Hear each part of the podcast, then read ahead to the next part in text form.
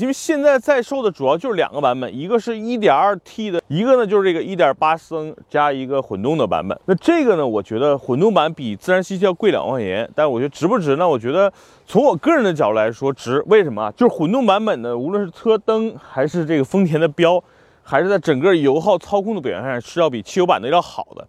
主要表现在几个啊？我觉得颜值上，起码的混动版的，呃，逼格更有，多了一个 hybrid 的标。这个车整体来说开起来啊，无论是这个，呃，底盘的厚重感，还是整个车就是在你急加速或者是在堵车层面，就各个各种路况的那种反馈，给你一种特别不一样的感觉。总体来说是比较舒服的。另外一个就是混动版本能给你带来更低的油耗，因为大家知道 1.2T 的那个油耗也不高，大概是六升左右。那这个混动版本基本上超不过五升，很难超五升，所以它会有一个非常好的一个经济的表现。